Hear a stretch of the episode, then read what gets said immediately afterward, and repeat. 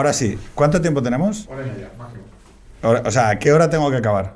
Pues dentro de una hora y 29, según ese reloj. Una hora y 29. Cuando, O sea, cuando salga... media, pues 7 menos 10. Sí, lo que pasa es que ese, ese reloj no marca una hora y media. No, está marcando eh, de, de- o sea, hacia arriba, es un contador. Pero marcará 90 2 puntos 30, ¿no? Habéis descubierto lo que es la... 30. ¿Eh? Pondrá una 30. Sea, luego deja de contar segundos, me parece.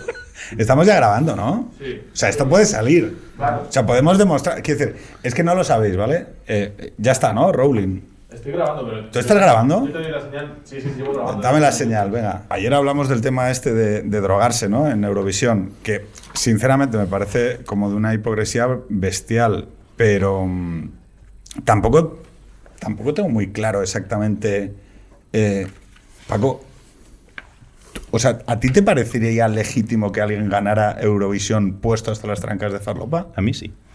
¿Por qué? Pues no lo he pensado, pero ¿por qué no? ¿Y Acércate cómo- un y- poco. y o sea, ¿te cómo parece mal o te parece bien? No, no, a mí no me parece, no me parece mal. A ver, Paco estudió con Escota, o sea que esta la pregunta sobra. Pero aparte de eso, ¿y cómo sabes que no están hasta las trancas? Esa es otra. Claro, es que aquí hay un debate interesante, que es el hecho de la escenificación de lo que no se puede hacer. Es decir, todo el mundo entiende que hay cosas que no se pueden escenificar, no no hacer. Sí, yo creo que todo el mundo entiende que en el rock, que en los espectáculos, que los actores, que, o sea, que hay determinadas actividades que es, que es probable que invoquen más al consumo de, de estupefacientes. Pero incluso los que lo decían no se metían una loncha en mitad del escenario. Ah, tú dices en mitad, mientras están actuando. Bueno, este estaba en el público, pero lo que me parece interesante es el hecho de. O sea, Es que- porque es si que no lo vi, no lo vi. No, no, no sé. Claro, pero ¿qué es lo que se. O sea, ¿cuál es, qué es el, cuál es el elemento que se rompe? Que yo creo, además, eh, para que. Bernard, que yo creo que eres el que no conoces a Paco. eh, Paco es un liberal. Es canadiense en sus prácticas. Es respetuoso con el pluralismo. ¿Vale? Y es. eh, bueno, pues. eh, no sé si llamaría centrocentrado. Eh, son esas posiciones que están en amplio retroceso actualmente, ¿no? Son esas posiciones, el policy making, la ciencia, los excels, todo esto que suena un poco como a. Es un poco como una música un poco pasada de moda. ¿O no, Paco? A ver, todo lo que yo critico es lo que estás listando. sí. O sea, que definirme así es como al revés, ¿no? ¿Cómo te Todo defines, que- entonces? pues, yo no, no sé. Ideológicamente. No sé, pues, pues muchas veces he pensado como, como, como- no sé cómo definirme, pero tengo cosas de liberal clásico, quizá, si quieres, otras cosas en las que eh, podría, si quieres, fronterizo la socialdemocracia o claramente socialdemócrata con, cier- con ciertas, no sé, mm, servicios públicos, etc- etcétera. Ahora que Un estamos hablando de moderadito. drogas, eh, totalmente libertario con esto. Y creo que no hay demasiada incompatibilidad entre unas cosas y otras. O sea, ¿tú no crees y, y tú has modificado tus posturas políticas en base a los últimos años o no? Sin duda, claro. claro ¿En qué tendencia? Claro, hacia más, mm, hacia más liberal, más libre. Pero liberal, perdona, es que aquí, aquí Claro. vamos a estar con un problema constante y continuo. ¿Liberal de los de Canadá o liberal de los Claro. europeos? Claro, es que esto es, esto es pertinente. Eh, al, al final, más allá de la etiqueta, o sea, el contenido sería el mismo. Una cosa es como llamen a los liberales en, en Canadá, que es una cosa, Estados Unidos, otra totalmente distinta. Sabéis que el liberal en Estados Unidos es, son los progresistas, ¿no? Eh, lo que sería aquí el centro izquierda y más aún todavía la izquierda, diría yo, ¿no? En Canadá lo que pasa es que la etiqueta li- liberal está tomada por un partido político concreto, no solo es una etiqueta de una ideología política, que es el, el- el Partido Liberal Canadiense, que sería literalmente el centro, centro progresista, pero centro. ¿no? Y, y la diferencia entre ir un poco más a la derecha o un poco más a la izquierda en términos económicos dependía literalmente de las personas, de quién estaba en el gobierno. ¿no? Entonces, Europa, pues liberal es más libre mercado, etc. ¿no? Entonces yo me identifico más con eso. Libre mercado de mm, dejemos al mercado todo lo que el mercado puede hacer bien, que no es todo. ¿eh? Sí. Eh, y no se meta usted mucho con mis elecciones morales y con las costumbres sociales. Pero ¿no? y esto no es muy viejo, ¿no? Ya. O sea, esto es, Claro. este es el consenso de los 2000. Globalización es Fukuyama. Sí, pero que sea viejo no, no quiere decir que no sea que no haya mucha verdad ahí, ¿no? Pero ¿y no crees que hay una parte de esto, oye, lo somento a la mesa, ¿eh?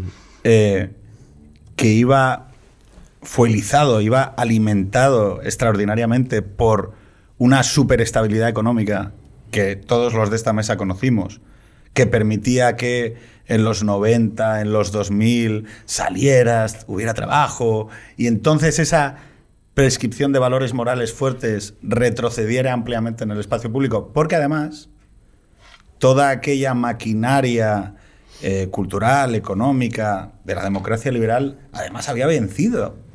O sea, en el 89 se derrumba el bloque soviético y por lo tanto habíamos ganado. Y claro, hay un chico que teclea, eh, oye, el fin de la historia. Hemos ganado. ¿No? Sí, Pero pero que existe, además, eh, y no, no es broma, ¿no? O sea, yo cada vez lo de neoliberal, ¿no? Tú hablas de fin de la historia, pero la etiqueta de neoliberal, eh, yo ya la escucho eh, adjudicándola a Felipe González, adjudicándola a todos los gobiernos de España, es decir, eh, a, todo, a todo el giro que hay.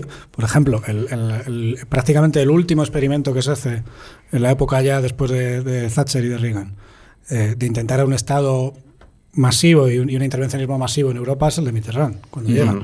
Y al, al año siguiente hace el turnando de la River porque, porque no funciona. Y porque, Entonces, claro, desde entonces había un artículo muy interesante en Fedea de- sobre esto, en el blog de Fedea, Nada es gratis, no me acuerdo de quién era, eran dos partes, y te hablaba de cómo la, la izquierda europea lleva, o llevaba 35 años intentando relitigar ese, ese momento en el que Mitterrand se apega de la burra y, y se convierte ¿no? al, al liberalismo o a, la, o a la ortodoxia, y que nunca nadie lo ha conseguido relitigar de una manera, de una manera exitosa, aunque lo han intentado Syriza, lo ha intentado, bueno, y no, no se ha podido. Pero, pero no es viejuno en, en absoluto. ¿eh? Está, todavía me quedo pensando con, con, esto. es ¿no? Somos viejos nosotros. o sea, No es viejuno en el sentido que tú dices que es una prescripción moral, pero no solo son prescripciones morales. Es también una forma de mirar las políticas públicas, es una forma de, digamos, poner límites también a una actuación del Estado y tenerlo eso como guía. Eh, lo que pasa es que también en los países más centrales, ¿no? Es decir, te vas a Francia, te vas a Alemania y tal, pues eh, sí valdría lo que estamos diciendo. Han pasado cosas hasta el populismo, eh, que es algo que en los 80 no se veía por ningún lado, ¿no? Entonces eso te cambia absolutamente No, todo. se, se veía en Santander, pues, que hemos sido pioneros siempre, con Juan Ormaechea y luego ya llegó Revilla. Claro. Pero, pero luego tienes partidos liberales que no son el cliché ¿Puedes de parar liberal un segundo que... ahí con lo del Sí, sí. populismo? Vamos a ver. Democracia liberal, principios aristocráticos, eh, principio de representación, populismo. Vamos a ver, nosotros tenemos, porque es así, porque nos hemos formado en ese mundo en el cual hay unas determinadas formas aristocráticas a la hora de mirar la política. Es decir, nadie exhibe esas emociones vulgares, como por ejemplo la bandera, nadie hace exhibiciones emocionales o, de, o juzga moralmente al otro en el espacio público. Claro, porque había unos valores aristocráticos, había un consenso constitucional que decía que había unos elementos eh, consensuales en la política que permitían un diálogo civilizado.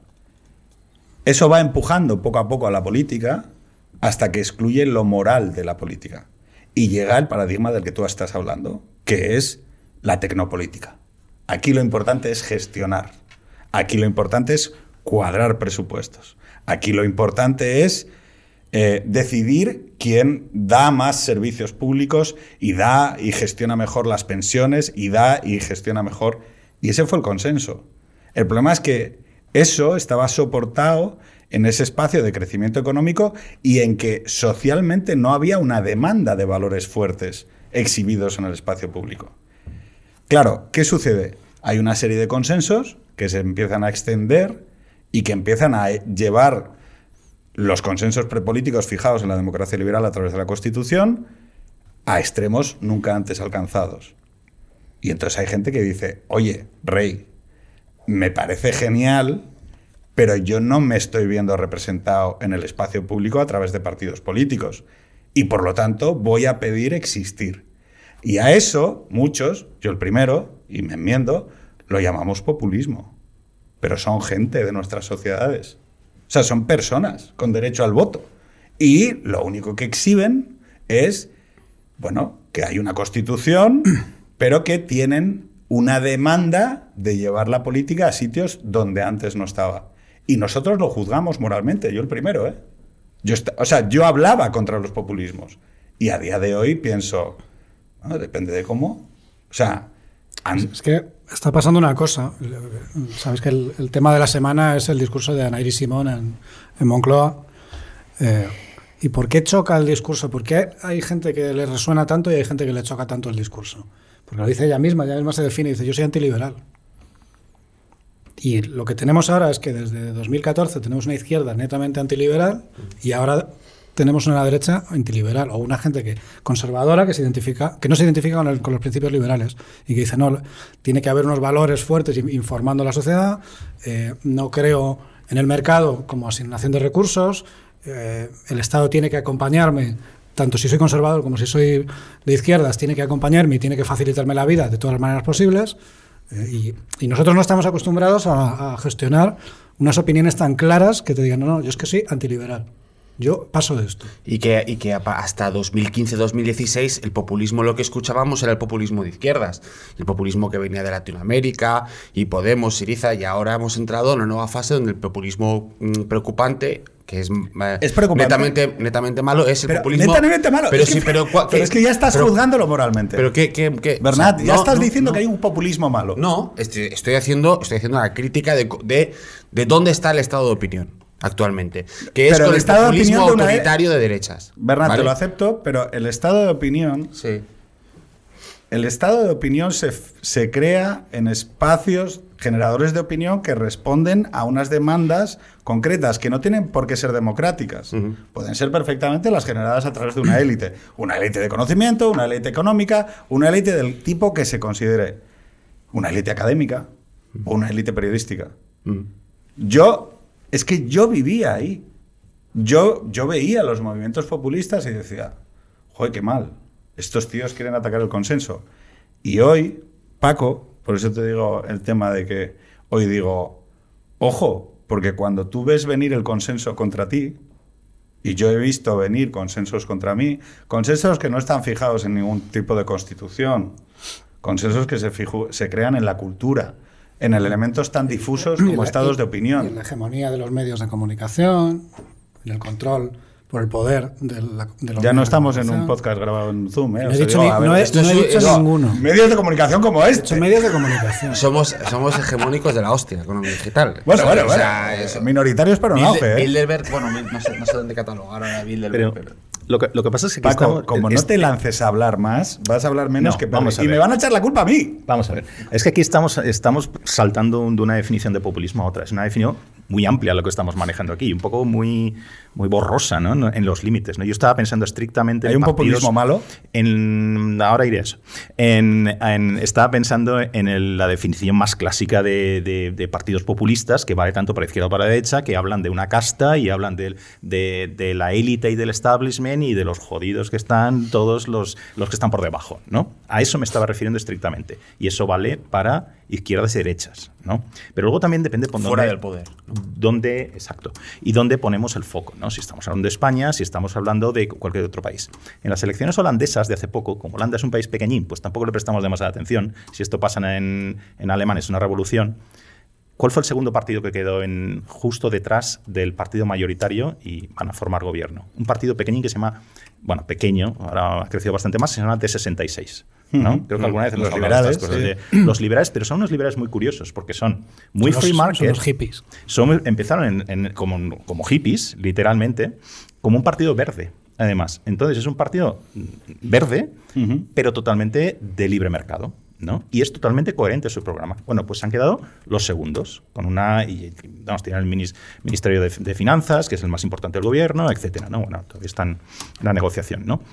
Es decir, depende de dónde vayamos. Lo, lo de Macron, por ejemplo, ¿cómo se explica? Macron no es el mismo que cuando ganan las elecciones, pero tú lees el programa y esto es liberalismo puro y duro del viejuno que llamábamos antes. Neoliberal, ¿no? O sea, aquí, aquí le llamaríamos neoliberal. Yo es que nunca he usado esa palabra más que para cachondearme de ella. Lo siento. Pero no se está, no se está aceptando, es que ahí, ahí va mi crítica un poco. Es decir, ahora realmente neoliberal es todo lo que, lo que tú estás definiendo como liberalismo clásico. Es decir, lo que antes era un desprecio, un insulto, ahora eh, parece que, que se va fijando en, la- en las posiciones y los, los socioliberales estos hablan abiertamente de los neoliberales. Pero, pero bueno, es que una cosa es lo que digas y otra cosa es lo que cale, ¿no? Quiero decir que para mí sigue siendo. el Para mí, neoliberal es siempre a lo que llamas a lo que no te gusta, ¿no? eres neoliberal, esto es neoliberal, ¿no? Que es lo que no quieres ver ni en pintura, ¿no? Y para mí no ha dejado de ser ese insulto, entre comillas, ¿no? Eh, entonces, ¿e- ¿es neoliberal? Es la... Yo creo que no. Yo creo que, que no lo es. Primero me costaría mucho definirlo. Habrá definiciones más o menos de la ciencia política neoliberal, pero... No, no, yo, yo sí que creo que hay un problema con la palabra neoliberal porque no, no acoge una categoría rígida, es más una etiqueta comunicativa, pero yo creo que podemos reconocer que entre el consenso liberal conservador de la segunda mitad del siglo XX y lo que es el liberalismo en los primeros 20 años del siglo XXI, como bien reconoces tú, hay unas conexiones abiertísimas, por ejemplo, con lo verde. El otro día a Clara Rama San Miguel le dije, mira, es que si yo tengo que definir con qué elementos hoy dialogan de manera más simpática los liberales, es con los verdes. ¿Por qué? Principio de autodeterminación, eh, aborto, eh, eutanasia, el hombre se autodetermina, eh, luego vivir bien, hay una nueva élite urbana vinculada también a un nuevo poder económico y a un cierto desarrollo tecnológico que se residencia en las ciudades del- las grandes ciudades del siglo XXI y que eso, con lo que es dialéctico, es con las identidades de Ana Iris. Es decir, con lo contraliberal. Es que no sé si te has dado cuenta, está, ha emprendido Rejón una, una campaña ahora con el tema de la bueno, de la medicación, de, de, por ejemplo, de la desconexión después del trabajo, o sea, de temas de calidad de vida, ¿no? Muy de, de no estar- los cuidados, ¿no? Que, que Sí, ha habido un pero- filón salud ahí, mental, jornada de cuatro cuidados, días, que pero cuidados. No sé si eso pero- me, me parece más Pero desde un punto de vista no, no ya asistencial y de, y de servicios, sino incluso vital, ¿no? De decir, oye, tenemos derecho a llevar una vida más tranquila, a no estar continuamente medicados, a no vivir a, a prisa y tal. Em, y, en- y el otro día estaba haciendo un discurso contra esas ideologías de Mr. Wonderful, ¿no? Que decía él, de, de, "Es que si tú, si tú lo quieres, lo lograrás y todas estas cosas, ¿no? Y estaba pensando, tiene bastante razón, o sea, yo esto lo, lo apoyo. Pero luego cuando ellos hablan de economía, pues es un poco eso, ¿no? Es decir, no, el que está ahora poniendo cañas, pues que se ponga Placas solares. placas solares y aquí no pasa nada. ¿no? O, el que, o, el que- o- o si hay una planta de coches que cierra, no pasa nada porque mañana van a estar haciendo microchips o van a estar haciendo aerogeneradores. Hombre, poquito de seriedad. Esa es, esa es la parte que liga con lo que tú comentabas, Pedro, ¿no? Que liga con lo de Ana Iris, etcétera, ¿no? Pero yo estaba pensándolo, iba en la otra dirección, ¿no? ¿Cuándo crecen los partidos verdes? No cuando se ponen en plan populistas, es cuando sacan su vena liberal si la tienen. Y si no la saben sacar, no crecen. ¿Cuál es el partido que va el primero en las encuestas en Alemania? El Partido Verde, empatado con, con los conservadores. Ya veremos cómo quedará al final. Yo no creo que gane las elecciones. Pero bueno, Es que el ¿por otro qué? día Porque salía- son porque han sacado toda esa rama que llamaban los, los reales frente a cuáles eran los otros hippies, no recuerdo cómo, cómo los llamaban, ¿no? Pero pues esa es la rama que de momento va ganando en el Partido Verde, porque saben que si no son presentables a un a- a más allá de los hippies de siempre, eh, los desencantados con la izquierda y los votantes urbanos, si no van más allá a por el conservador, que ahí si entramos otra vez en lo de Ana Iris, esto, es- esto sí que es interesante, ¿no? Es que no van a, nunca van a llegar al poder otra vez. ¿Por qué no pasa lo mismo en Francia? Porque esa parte se la ha comido Macron con políticas liberales y verdes a la, vez. Y los partidos verdes son minúsculos, que hay 700.000 en Francia, han estado en el gobierno, no han, han dejado de estar, están en ciudades, etcétera, pero no son liberales. Pero entonces vamos a ver, si yo, por ejemplo, ¿no? Veo el partido. Los verdes, yo quer- los verdes alemanes, que el otro día había una- un artículo interesante, habían metido como uno de los ejes de reflexión la seguridad del Estado. Es decir, que había que garantizar la seguridad. Eh, En términos en verdes. En términos verdes, que, que- o sea, en términos que es lo más. eh, El F-35 Es, es lo más straussiano. O sea, esto lo dice otro partido y sería eh, librecambista, neoliberal, no, total. No, y esta gente tiene- tiene está sentido. diciendo, oye, pero hay un problema con la seguridad, ¿Sabéis con la que, ahora, identidad. sabéis que ahora, por ejemplo, hacen bombas o misiles que en vez de estallar, tienen una cuchilla gigante que se abre y entonces cortan al tío en pedazos, pero solo a él. Claro. Los que van alrededor no. Estallan en 2050. Y- O sea, caen y. No, no, eh, es como una cuchilla gigante de afeitar, entonces te cae encima y te, y te deja hecho polvo. ¿no? Y el otro día me enteré que los franceses en Libia, por lo visto, directamente tiraban toneladas de, de cemento encima de, los, encima de los objetivos. Está muy bien. Así no estalla nada, tú simplemente aplastas al que hay y ya está. No, no, Utilizas la fuerza de la gravedad, que es muy sostenible. pero no contamina, además. O sea, no hay uranio Soste- ni nada. de eso. No, sostenible. no, no, es que. Es a que es ver, gravedad. Eso, A ver, yo creo que eh, esta es un poco la aplicación de, de lo moral, ¿no? Y de las contradicciones o las intersecciones que, que- que a veces te lleva a estas definiciones, pero yo quería volver a una cuestión anterior que era el tema del populismo. Em, porque aquí hemos tocado ya, ¿no? Lo- Los verdes, los urbanitas, los liberales, ok. Pero sabemos que contra esto, que es un consenso, que no está fijado en ningún sitio, es un consenso, el consenso del clima, ¿no? O sea, decidir que vamos a aplicar a en los próximos 35 años una reducción de las emisiones es una decisión netamente política, punto. Que tienen que fijar las sociedades a través de procesos políticos. Lo lógico es que la gente que se ve directamente afectada, y hay sectores enteros que se ven directísimamente afectados, es decir, somos el tercer exportador del mundo en carne de cerdo. ¿Vale? El tercer exportador mundial. ¿Vale? Somos uno, el primer exportador europeo en motores diésel. Y la primera potencia, industri- vamos, la primera industria turística del mundo. Y nosotros está, estamos de manera acrítica, sea, lo lógico, vamos, lo que me parece legítimo, porque lo he visto en Asturias, y vamos, lo que me parece lógico, que los furgoneteros, los camioneros, la gente que está eh, con granjas de gochos, diga, oye, que me llevan por delante estos hijos de puta. Y es populista hablar de una casta que se reparte y negocia los fondos europeos para dar 5G a cuatro pastores de Cáceres eh, y darlo con un contrato de 5.800 millones de euros. ¿Es populismo? Pues, pues no sé, igual es populismo.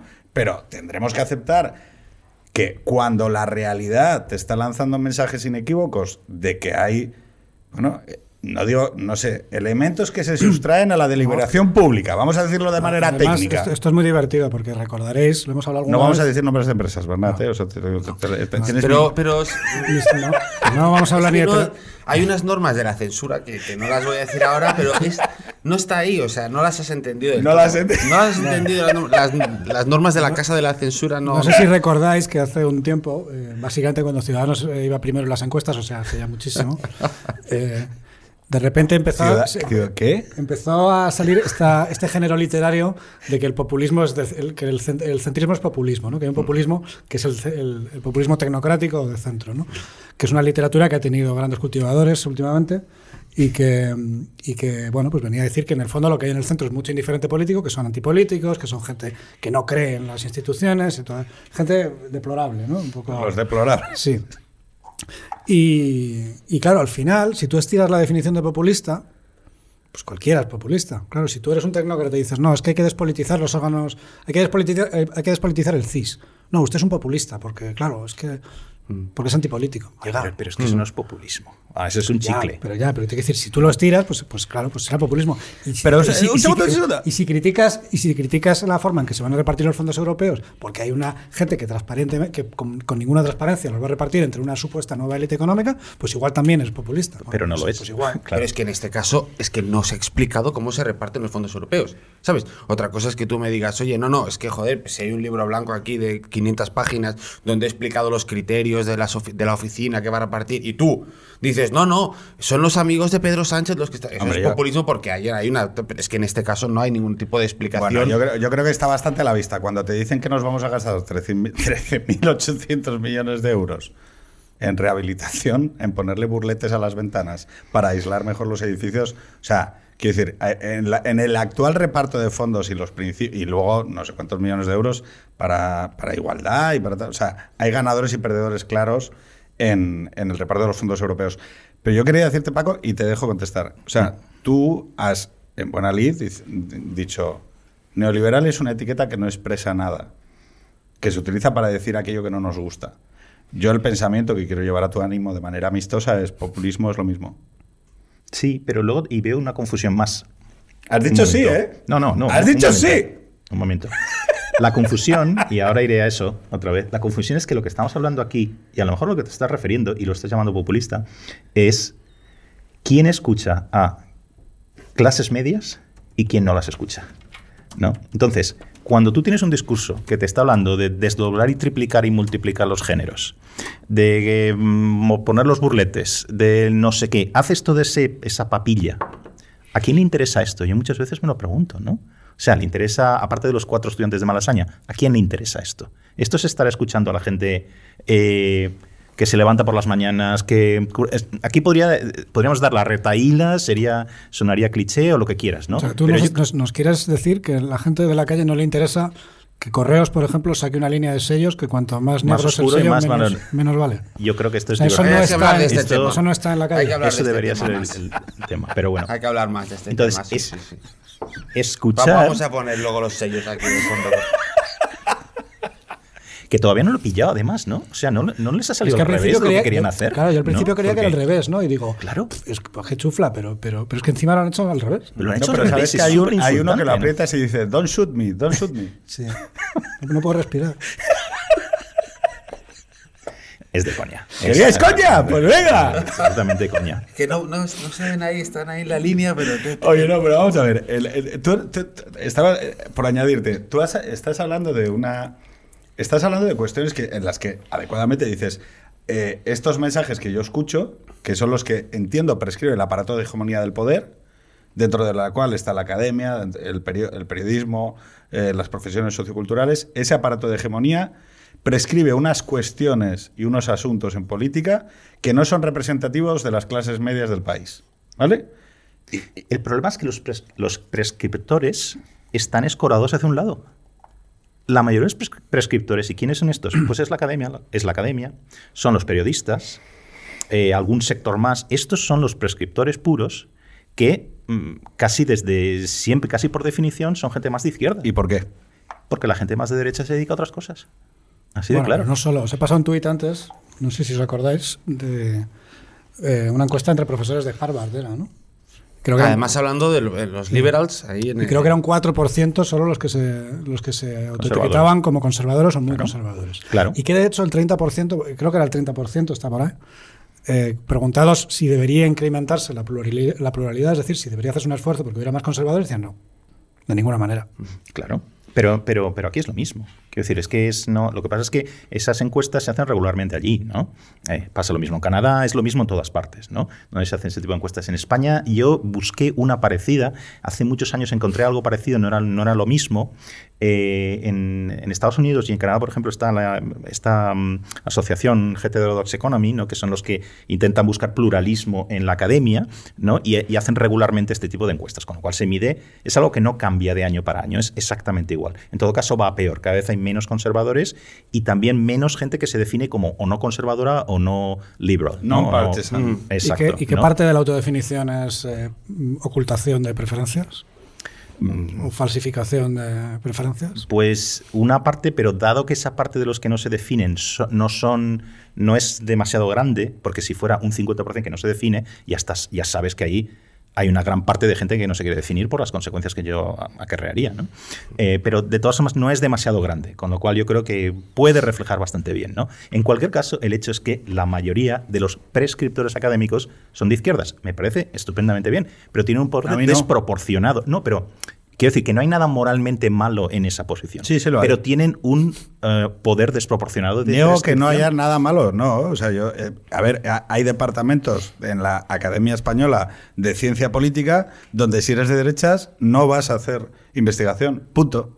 Y es una decisión arbitraria que viene de cómo funciona la Universidad Española, que tócate los cojones, pretendan, mm, con el nivel que tiene, eh, andarnos diciendo al resto eh, cómo hay que organizar el país en, en 2050, tócate los huevos. Es decir, eh, no sé, yo le preguntaría, quiero decir, le preguntaría antes a los fabricantes de gochos españoles, que son la tercera potencia en colocar gochos en el mercado exterior, Coño, a los hoteleros. a los hoteleros. Quiero decir, o sea, a mí me molaría ver un España 2050 donde estuvieran los de los gochos, los de los hoteles y los del diésel.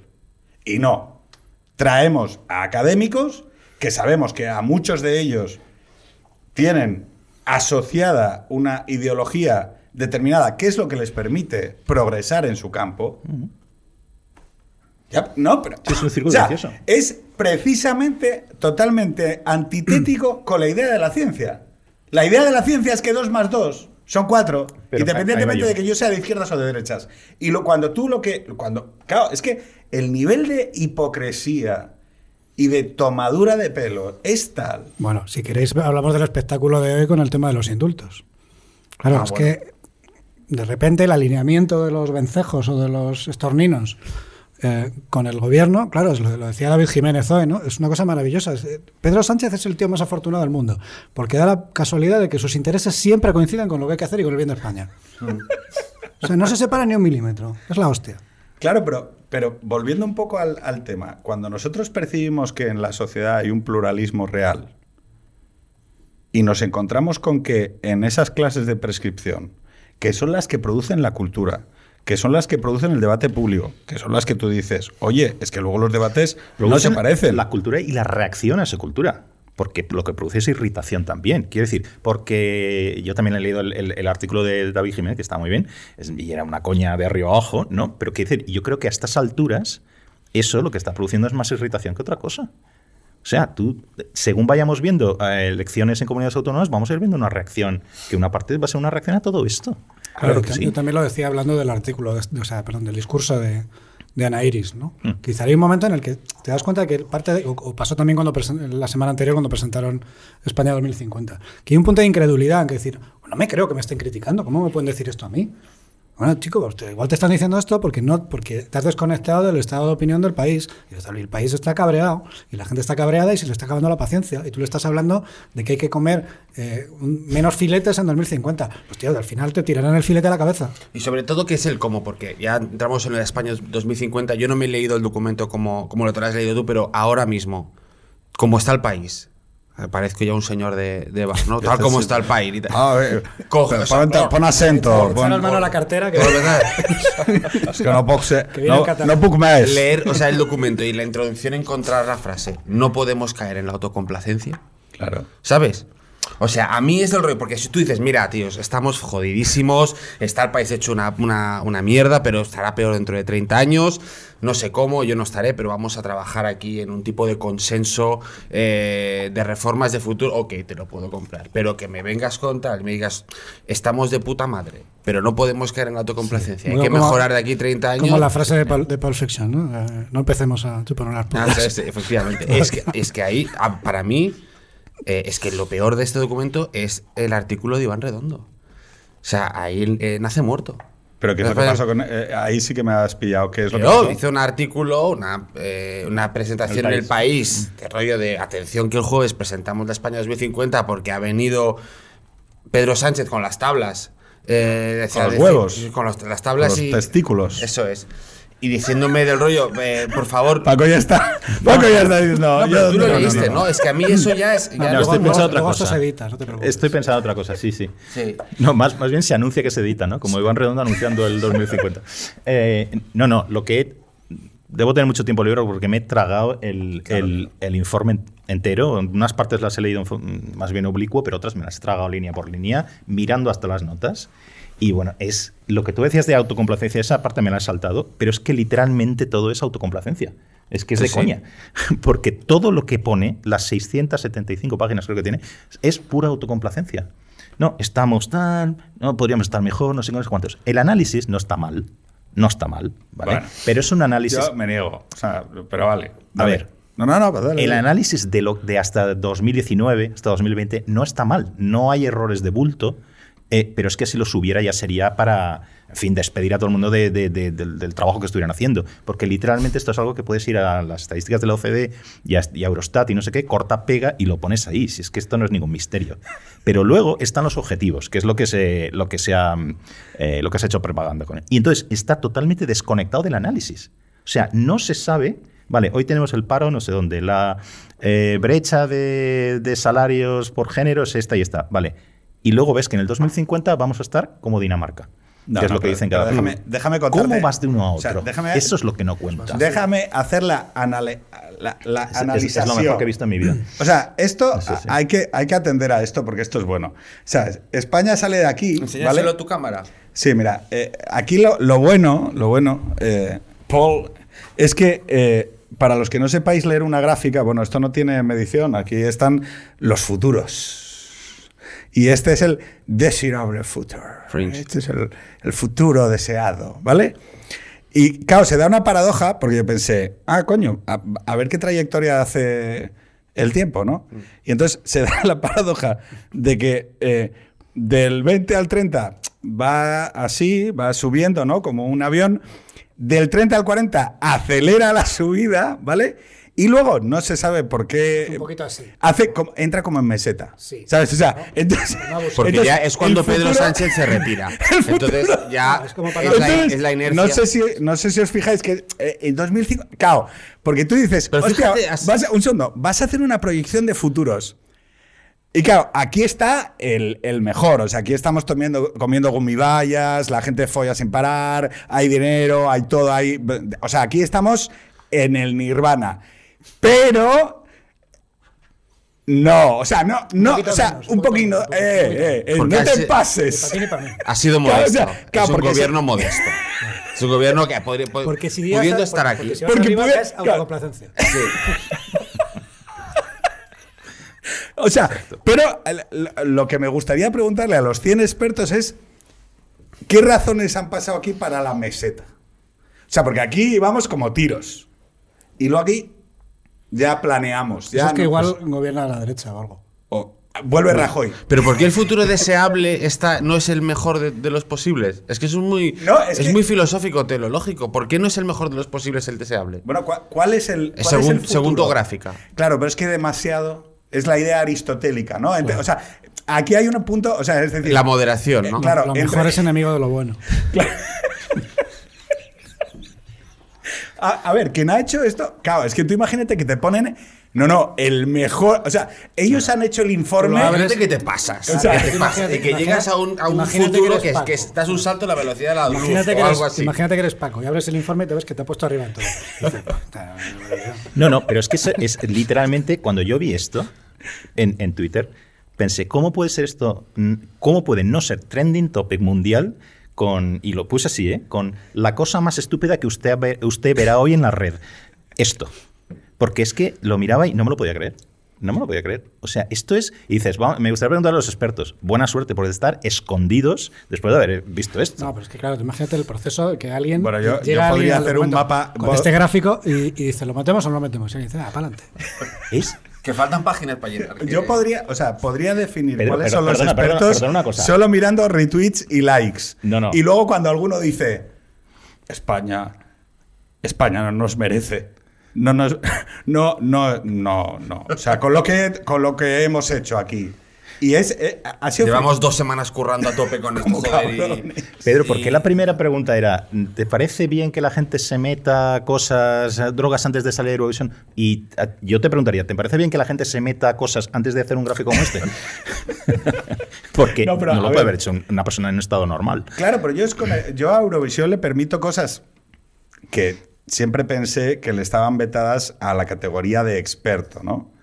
Eh, pero uno va viendo cómo, oye, yo nunca había visto eh, una estructura autoportante de testículos tan robusta. Es decir, es como, o sea, quiero decir, vas, tú vas poniendo los testículos de cada experto y los vas colocando en cada campo.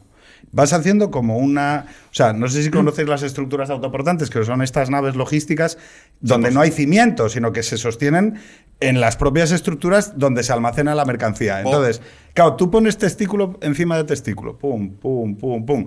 Y claro, ahí vas metiendo informes, PowerPoints y demás, y al final, claro, tienes. eh, o sea, una obra magna. Yo todavía. Hay a día- paridad en este informe, no hay tanto testículo como tú crees. No, no hay paridad. Son No hay paridad, son ¿no? como un 30% a lo mejor. ¿Solo 30? Claro, por ahí creo que es. Paridad no es Eso no es de Science. pero No, a ver, yo no te, o sea, yo no te sabría decir. O sea, a ti te llaman para hacer esto, ¿no? Y Hay tú- gente muy buena ahí, yo quiero romper una lanza. Bueno, pero porque eres un queda bien y te sí. llevas bien con ellos y quedes con ellos es. a tomar Hay gente cañas. muy buena.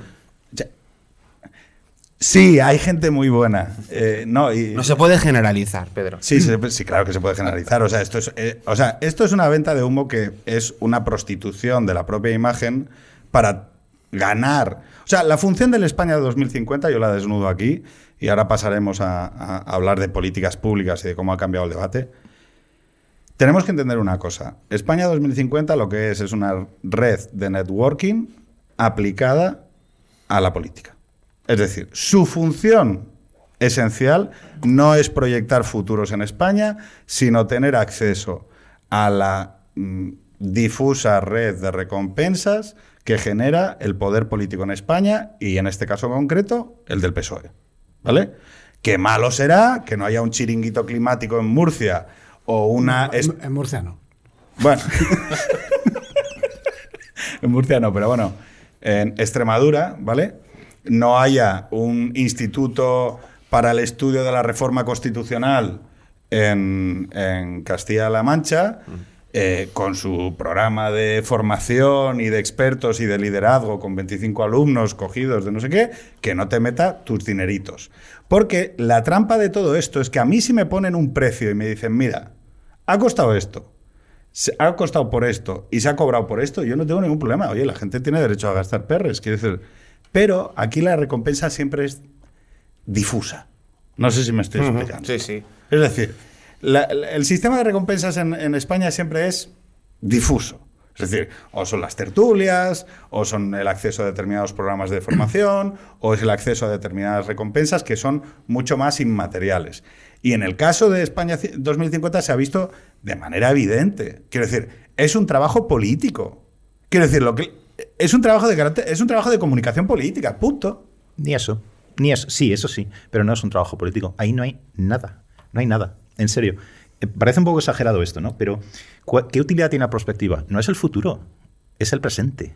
La utilidad de la prospectiva. Tú estudias cómo van a ser las cosas en el futuro para saber lo que tienes que hacer ahora. Entonces tú buscas eso en el informe y no está por ningún lado. Y lo busca con lupa. Y sobre todo cuando tu presente depende de Esquerra Republicana, de Junts, Exacto. de Bildu. Y- pues igual el, el- igual el grafiquito De lo que este- piense el rey de Marruecos Y no- y no también, porque pues, claro, igual, el que- igual el grafiquito este, o de lo que haga el Banco Central Europeo, igual el grafiquito este, pues no vale para nada. Pero, pero no solo eso, sino cosas como, aunque la, no dependieras de Bildu y no sé qué, pero ¿dónde está el COVID, por ejemplo? No está por ningún lado. No se contempla los efectos económicos y sociales del COVID, de la pandemia, en, ninguno de estos estudios. De hecho, lo he buscado y pone una cosa modo de disclaimer. eh, como no tenemos datos, vamos solo a tratarlo de forma cualitativa, no cuantitativa. Coño, pero si lo que tienes que hacer es tratarlo de forma cuantitativa, cualitativa, puedes hablar lo que quieras. No, lo que tienes que decirme es cómo el COVID ha cambiado todas, esta, todas estas eh, proyecciones que estamos haciendo. ¿Dónde está la cuestión de la deuda? Por ningún lado. Dos palabras pone deuda en todo el. Bueno, los temas, en de, el los semestre. temas de energía. O sea, no tiene nada que ver la energía, con, no ya con la calidad de vida de la gente, Mm. que lo estamos viendo ya con la factura, sino con la competitividad industrial. Bueno, pues ninguna solución que hable de energía nuclear ni nada remotamente parecido. No, no, todo- renovables y luego nuestro gran modelo de negocio futuro es el litio. ¿Sabes? O sea, de- en Pero el 2050 litio de consumo, de consumir Sí, sí, litio, de que, que- o sea, el, para el gran como se, se- toda la industria de este país está jodiendo. Los- en cuanto se normalice lo de Siria Palestina, todos los turistas a tomar por culo. Eh, y, el, y, el, y el documento menciona que tenemos somos fuerte en litio, que al final es una industria extractiva, es decir, que está muy Ya, bien. pero que además da que igual, ese sea- da igual porque no vamos a hacer la mina porque no porque la gente no quiere hacer la mina. No, no, claro, pero está ahí, por si, por si acaso. Si para un por si acaso, ¿no? Sí. O sea, por si, si Yo ya, con- ya sí. si eso más adelante ya vemos. Sí, ahí yo con que, con que, con que dejen la- las fronteras como están, ¿no? Que eso en el documento no sale, pero en 2050 las fronteras españolas Sí. de España serán las que son. Yo con que, Sí. con que se garantice eso, no lo sé. Esa es una. Pero luego hay, hay- hay otra, incluso sin tener en cuenta eso. Si tú te lees en serio el documento, que se puede hacer también sin reírte, ¿no? Te lo lees, entonces sac- yo saco la conclusión de que, vale, esto está muy bien, puede ser un programa político, literalmente. Vale, ¿tiene usted los cojones de venderle esto a la población? Porque si te lo lees en serio, esto lleva unas consecuencias. Vamos a ver, cuando habla, por ejemplo, de las pensiones, esa parte sí me la he leído a fondo, ¿no? Te dice sí que bueno, tenemos una crisis demográfica, que eso no lo va a solucionar ni la inmigración ni la natalidad, por mucho que nos planteemos una natalidad sueca, eh, que eso bien, lo reconoce. Muy bien, ¿vale? Entonces, ¿qué tenemos que hacer ahí? Y habla de ajustes, esos son todo eufemismos, para no decir que las pensiones se van a bajar, que las pensiones se van a ajustar a la cotización de cada uno y, que va a haber un tramo privado, no los que hay ahora, sino un tramo privado. Y cuando dicen, eh, hay colectivos que trabajan en pequeñas empresas, gente que cobra menos y tal, que no, puedo, que no podrá, es imposible, acumular suficiente para tener una vida digna. Entonces, incentivaremos. Muy bien. Cambia la palabra incentivo. Lo que usted quiere decir es que gastaremos dinero público, porque cada vez que se dice incentivo hay que traducirlo por vamos a gastarnos pasta de todo en hacer lo que sea. Y puede haber buenas razones para ello. Pero lo que quiero decir con todo esto es que si tú sumas todo esto, entonces unas cosas son contradictorias con la otra. Y en cualquier caso va a obligar a ajustes tremendos en la renta personal y en, la ren- y en, Claro. y en el gasto Es público. que es, es otra historia. Al final lo que Es le estás, incoherente, lo que eso le es lo que lo que le estás vendiendo a la gente es de algún modo de crecimiento.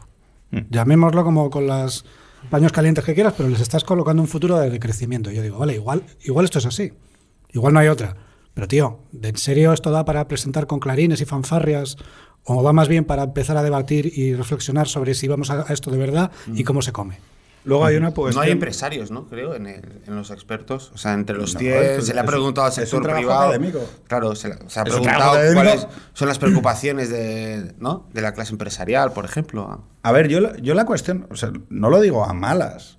O sea, eh, cuando uno ha pasado por la universidad y ve el paisanaje, eh, es muy difícil tomarse a la gente en serio. Quiero decir, o sea, no sé si alguno habéis tenido la, la oportunidad de estudiar de mayor, pero claro, te caen los huevos al suelo. Es decir, eh, en el momento en el que, o sea, tú ves lo que hay, quiero decir, o sea, con 30 años tú vas a la universidad y dices, mamino. O sea, Sí, sí. no tienen ni puta idea. Pero, a ver, no digo ni puta idea de eh, derivar integrales, sino eh, que eso no es- Vamos, yo tampoco tengo ni puta idea. Pero quiero decir, bueno, igual si supiese, pues, se- sería capaz de opinar, ¿no? Y hacer gráficos como este. Que se Claro, enseñan, pero, sí. pero cuando tú estudias ciencias políticas, ¿vale?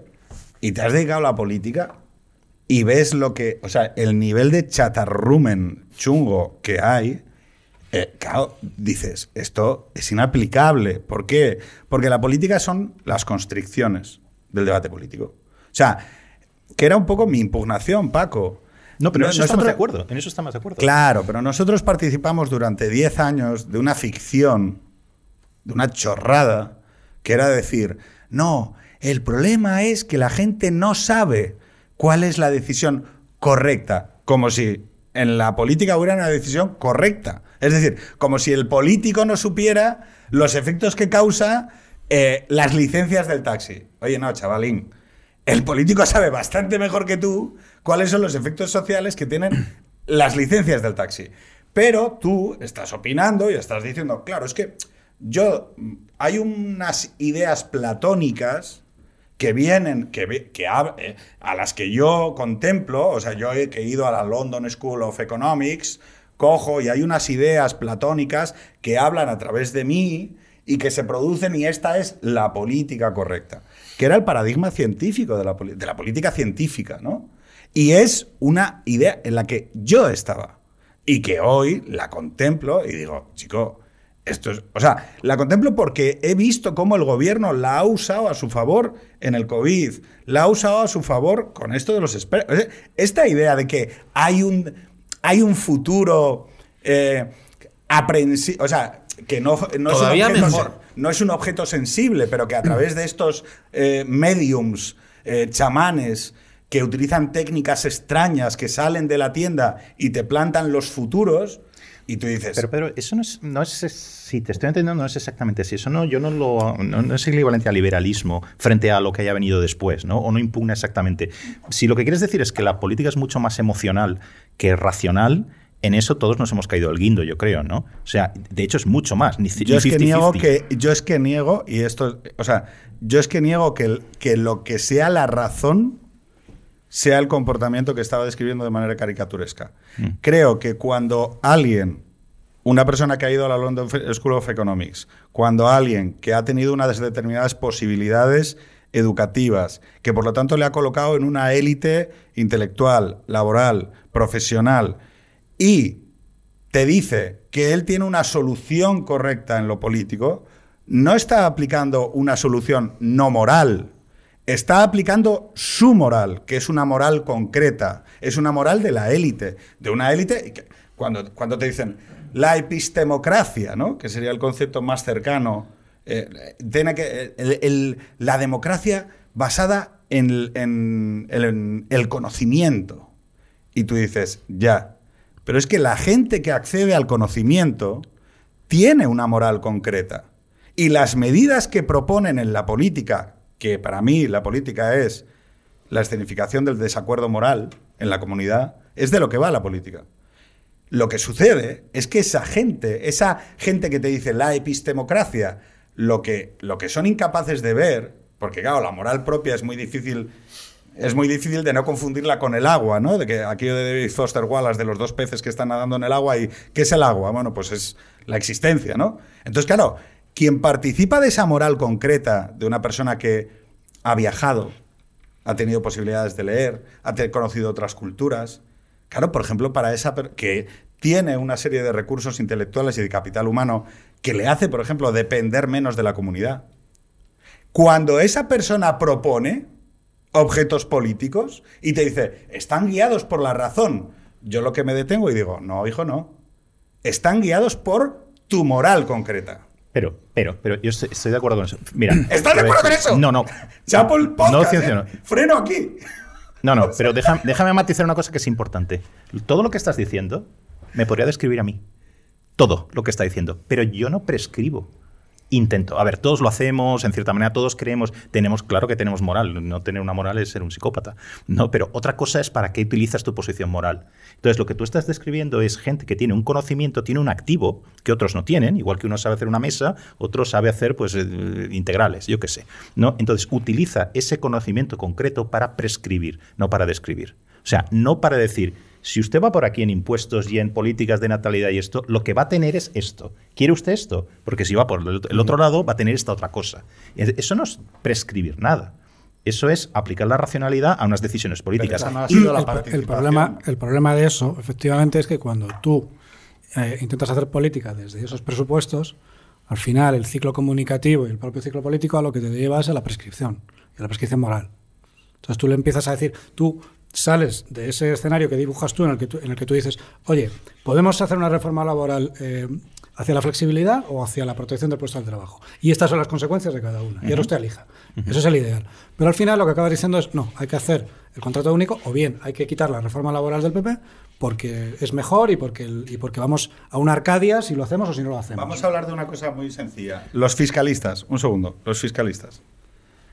¿Cuántas veces habéis escuchado? Es que España está por debajo de la media de presión impositiva de, de Europa. Y la pregunta es, ¿y? Es que en Suecia eh, el coche eléctrico... A mí qué cojones me da lo que hagan en Suecia, colega. Es decir, yo, vete a Suecia y cuéntalo. Sí, pero eso tiene... Eh, un No, no, sí, ya, sí. La conclusión que yo he llegado muchas veces y la he participado con Jorge es, muchas veces en este debate de la epistemocracia, las tendencias iniciales ideológicas de los investigadores sociales acababan aflorando. Y entonces muchas de sus conclusiones plenamente científicas, si tú las leías, es que gobierne el PSOE. Quiero decir, no, claro, como el único partido que va a poder subir la presión fiscal en España tres puntos y llevarnos cerca de la media europea, oiga, ¿a mí qué más me da la media europea? Claro, pero es eso lo que lleva, eso es esa, eh, ¿cómo lo llamamos? Afloramiento de los valores o lo que sea, lo que lleva es a otra cosa. Lo podemos describir de otra forma. Es confundir fines y medios. ¿No? Aquí se, se toma como un fin el hecho de tener, por ejemplo, una presión fiscal muy alta. ¿no? Primero no se dice qué tipo de impuestos van a subir, qué otros van a bajar, porque los O muy impuestos son distintos. ¿no? Claro.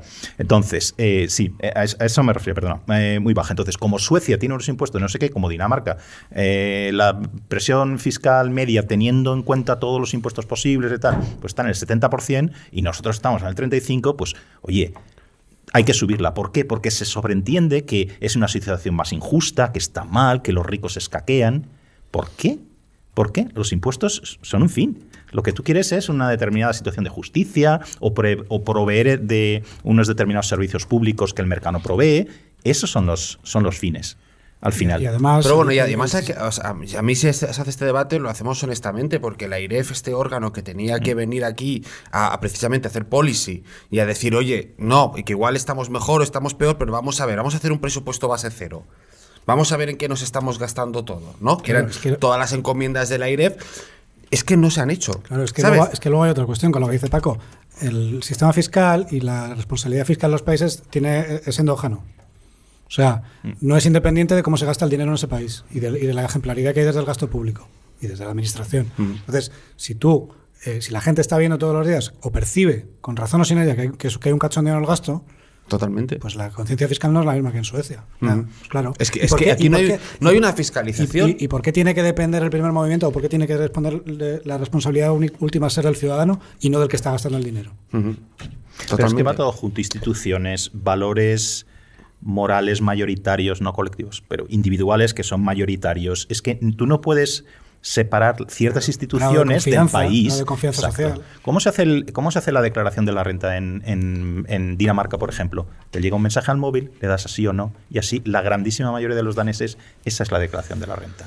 Ese mismo eh, sistema aplicado en, yo qué sé, en Sicilia, por ejemplo, darían a un, un nivel de, de fraude más alto que el que hay ahora, ¿no? que ya debe ser bastante elevado. ¿no? Estoy hablando solo de datos de, que puedes, estar en, eh, puedes buscarlos en Eurostat. Lo que quiero decir es que una cosa, ¿por qué uno puede pagar unos impuestos muy altos y no hay fraude? Porque hay una confianza en lo que hacen los, los gobiernos y porque los gobiernos son transparentes. Y a cada elección los partidos van y dicen, queremos gastarlo así, así, así, y le va a repercutir en su bolsillo, así, así, así. ¿A usted le parece bien esto? Si no le parece bien esto, va- van a votar a otros. La cuestión es que aquí funcionamos con eufemismos. Mira, pero- pero es que yo aquí me, los- me- yo pero me- es que me aquí voy a ir de esta mesa ya porque me voy a ir porque Pero me- haz una reflexión me, final. me estoy ofendiendo. A mí, eh, yo estoy igual tenemos impuestos bajos y tal, pero tiene que venir alguien a decírmelo que no haya conseguido, no, Que no haya rescatado, que no haya rescatado Plus Ultra. que no haya rescatado Plus Ultra, que no tenga empresas públicas en el IBEX o, o- o grandes, AENA, eh, Red Eléctrica, Indra, con pollos partidistas sobre quién manda y tirando quién- contra empresas. ¿Eh? Sí, sí. Luego, luego nos dice a nosotros. Pero joder, que te he dicho que las públicas sí, que aquí lo público sí. Joder, que no te metas con la Eh, un momento, y, competencia. dirigi- no, pero y que lo dirigidas, público sí. y dirigidas por catalanes. Y dirigi- y efectivamente, dirigidas por catalanes, eh, muy buenos, por cierto. Muy buenos, por cierto. ¿Cómo es? Pero, hay gente, de- ¿cómo y es? antes de. gente brillante. ¿no? Hay gente, hay gente muy buena. Gente muy buena. Gente muy buena. Y antes de decir esto, eh, antes de pirarme, eh, mi mayor pesadilla, y joder, qué suerte hemos tenido en este país, que la mejor cosa que hizo Rajoy es dejar cerrada, cerrada eh, la presidencia o el gobernador del Banco de España antes de irse. O sea, tú no querías. ¿Por que qué? se- ¿Eh? No, no, dale, no, no, que quiero decir que imagínate el nuevo gobierno que hubiera hecho Sánchez si hubiera llegado ahí y su equipo hubiera dicho, joder, que hay que nombrar a un gobernador del Banco de España. O sea, tú eres como ¿Qué Trump. hacemos? Ríete tú del documento de la España 2050 y de los papers que estaríamos algún- haciendo algún ahora. tezano se habría Ah, quedado. Es lo que estaba pensando. Efectivamente, o sea, por imagen, con, con el CIS no pasa nada, ¿no? Bueno, o sea, no pasa bueno. nada en el sentido de que, de No que pasa nada porque, no, porque la gente ya no se cree el CIS. no pasa nada en comparación con, el- con lo que sería el Banco de España, ¿no? Que creo que es que sería otra liga eh, diferente. Pero bueno, es que- está- es que está me voy a ir. es que no- Oye, no, no, pero yo y, a- y quiero. además quiero decirte una cosa, antes de irme. ¿Te vas a comprometer a algo o no? Sí, me voy a comprometer a, a dos cosas. La comprometeción. Una, ¿A quitar- a quitar el jardín? A quitar el jardín. No, el jardín se eso queda. Hay que hablar con David luego. El jardín se queda. Eh, hablado con, hablado con el jefe. Es más, voy Una, a plantar vamos, a abrir, zanahorias. vamos a abrir los, docu- aparte, los documentos de, va a haber ahí. los comentarios de YouTube, ¿vale? Que normalmente están para criticar lo mucho que hablas y que no dejas hablar a la peña. Que vamos a utilizar, vamos a hacer ahí un primer eh, brainstorming, para que ideas sobre todo lo mal eh, que hay, pero desde un punto de vista riguroso en el documento de la España 2050. O sea, que la peña se lea y tal. Y Mm. a base de eso, eh, vamos a aportar, os propongo, aportemos eh, una visión crítica, el debate que nos está pidiendo Pedro Sánchez sobre el documento 2050, Vale. aportémoslo a través de la revista... ¿Qué tenía de la que haber dicho? Medio. O sea, lo que hay que preguntarse es: ¿qué tenía que haber dicho el puto informe que no ha dicho? O sea, ¿Qué tenía que haber dicho? Puto informe. El, el inf- que, que tiene puto gente muy buena. eh, que no ha dicho por qué eh, parece que hay algunos, eh, algunas premisas que ya hacen que sea un poco inservible, eh, no en 2050, sino en 2022, este documento. ¿no? Sí. Y hagamos, utilicemos la revista para hacer una aportación. La eh, reflexión. La, la- la reflexión. La- la reflexión. Que está pidiendo eh, Pedro Vale. Sánchez y, y su, y su equipo. Y Pues yo voy a me aprovechar parece- un segundo- Una un segundo. Jorge, ¿Se te- ¿Se Jorge. te ha ocurrido ahora aquí? A mí sí. Te la, te conté, tú no, no lo veías. No. Me gustaría comentarte una cosilla sobre algo que está reflexionando estos últimos días, y es sobre la visita de Anairi Simón a la Moncloa. Y la verdad que me ha sorprendido muchísimo la, la- la- la respuesta que ha habido, porque uno casi que podría esperarse que, bueno, la- eso lo que tú llamas la Catalan Childless Left, n- no le gustase lo que dijo, ¿no? Pero me ha sorprendido muchísimo que boomers de, de, centro derecha eh, hayan, la hayan criticado y la, y la hayan acusado de básicamente lo mismo que lo que acusa la, izquierda más majadera, ¿no? Gente incluso razonable, perfectamente razonable, yo personalmente me gusta lo que escribe, que es Rafa La Torre, pues, pues eso, ¿no? Acusándola de reaccionaria y de carca y de con los tiempos y que yo en mi época jugaba con un botijo, ¿no? Este tipo de, este tipo de discurso, ¿no? Y cuando yo creo que lo que está diciendo Ana Simón fuera de otras cosas, pero particularmente lo que dijo la Moncloa era bastante razonable, que es para que para que hace, falta gente, hace falta que nazcan niños que hagan usufructo de este 5G, de estos ecohuertos y de este desarrollo sostenible que vosotros queréis implementar, porque es que si no hay españoles, eh, la, la Agenda 2050, ¿a, ¿a quién se la vaya ofrecer si no va a haber españoles? Y que esto se vea como algo mm, terrible y fascista y, totalitario, eh, no sé. Ya te digo, me ha sorprendido muchísimo por eso, por verlo en, en, en, en- en precisamente eso, ¿no? En gente que yo, no que son precisamente mi bando, pero bueno, los considero más cercanos a mí que los otros. Los otros ya los doy como gente que está en otro lado, pero a estos los considero más o menos cercanos y con los que yo tendría que coaligarme para, para, un- para que hubiese un gobierno de derecha en España, ¿no? En cierto sentido. Y, y me da cuenta de eso, lo que hay es un, un choque casi generacional, más que ideológico, ¿no? Y cómo, cómo se unen, cómo, ¿no? Como el, esta generación del baby boom eh, es an- antes que de izquierda o de derechas, es de la generación del baby boom. Y cómo, cómo ellos, mm, ¿no? ellos como son incapaces de reconocer que, que sus condiciones materiales para tener una familia, no para otras cosas, pero para tener una familia, eran mejores. Y es de lo que estamos hablando, ¿no? Chicos, paramos aquí. Este es Sorel, para los que no lo conozcáis, tranquilísimo, que es un joven radical. Bueno, joven no, yo creo que tiene 30 años, ya, ya está, ya tiene que ganarse los huevos. Pero dice algunas cosas que yo noto, y le doy la bienvenida a Javichu, Javi García Toni, founding father de Extremo Centro. ¿Qué tal? Buenas tardes, ¿Qué tal, tío. Qué tío? ilusión estar aquí. Eh, Sonido impoluto, jardín vertical. Esto Ha es muy heavy, ¿eh? Ha llovido, ¿eh? De, o sea, de cómo empezó primeros. esta mierda. es que tú eres veteran people. Sí, sí, los, los de siempre, los del pelo largo, tío. Bueno, yo me he peinado un poco para venir a, a este plato. Me hacía bastante ilusión. Y qué buen recuerdo. Déjate de rollos, cosas que, que, tío, ¿hay, ¿hay choque generacional o no? Actualmente en la política. Hay choque generacional y tiene que ver, yo creo, con lo que comentaba, os comentaba antes. Es que hay un, hay un par de generaciones que ya lo del liberalismo no se lo tragan. Y yo aquí, evidentemente, no puedo acompañarles en ese viaje, creo, pero, pero tengo simplemente que reconocer que su postura es esa. Es que yo creo que es legítimo que crean que hay un... O sea, yo el otro día intenté dar una definición de boomer, porque todo el mundo me dice, eres millennial, eres genial. Ya. Yo lo que considero es una cosa muy sencilla. A mí la mier el cagallón que les hemos dejado de sociedad a estos chavales, se lo van a comer cuando- ellos y no yo. nosotros Yo estoy al otro lado de la valla. Yo ya tengo mi casa, tengo mi furgo, tengo mis hijos, tengo mi estabilidad emocional, tengo mi estabilidad laboral. Y claro, ellos se van a comer. O sea, un chaval de 20 años, de 22 años, en 2008 se comió la crisis del sistema financiero y económico. Plus la crisis inmobiliaria en España. En 2012, 2014 se le rompió el sistema de partidos. En 2017 hubo la crisis territorial. Y en 2020 el COVID. Entonces tú a esta gente, Paco, le dices, hay que ser liberal. No, está pensando otra cosa. A esta gente le dices. ¿Por dónde empezamos a desmontar esto? O sea, ¿por dónde empezamos a arreglarlo? Porque todavía este optimismo yo no- es, es lo que no pierdo, ¿no? ¿Por dónde empezamos a arreglarlo? No puedes ir a todo, como hace esto del 2050. No, no puedes porque primero es contradictorio, segundo es imposible. ¿Vale? Entonces tienes que elegir. Y os lanzo, si puedo contestar con una pregunta, os la lanzo. ¿Qué elegiríais? ¿Qué, si podéis elegir eh, una política para hacer una cosa así como el 2050, pero solo aplicado a un aspecto de la política pública, ¿qué es lo que cambiaríais? ¿Es una pregunta trampa para mí o qué? No es una Javi, pregunta dale. trampa. Y creo que podemos, eh, podemos estar incluso, si te, te leo un poco la mente, en, en lo mismo. dale. Supongo que las pensiones. Supongo que las pensiones. Pero cuando nosotros nos incorporamos a, a este entorno de lo político y tal, ya, ya nos incorporamos en un choque generacional. O sea, nosotros, en- bueno, nosotros, hace, yo tengo 34 años. ¿Cuándo nos politizamos? Pues, no sé, mis primeros recuerdos políticos eran de, bueno, muy anteriores, pero quizá mi socialización política empieza en la guerra de Irak, más o menos, por ahí. Eh, A favor de la guerra de Irak. no, yo en contra de la guerra de Irak, como el 99% de los españoles entonces. Y, pero cuando Creo nosotros que nos Jorge estaba a incorporábamos- favor. Cuando nosotros nos incorporábamos, que coincide un poco con el 15M, digamos, ahí ya hay un choque generacional. O sea, ese, ese choque genera- generacional estaba, o sea, estaba estallando en ese momento, ¿no? Un montón de gente que decíamos entonces, todo la- el espectro político de, o de opinión está plagado de canas, está plagado de gente que, que está totalmente desconectada de la vida real, de las becas, de los contratos temporales, de la precariedad.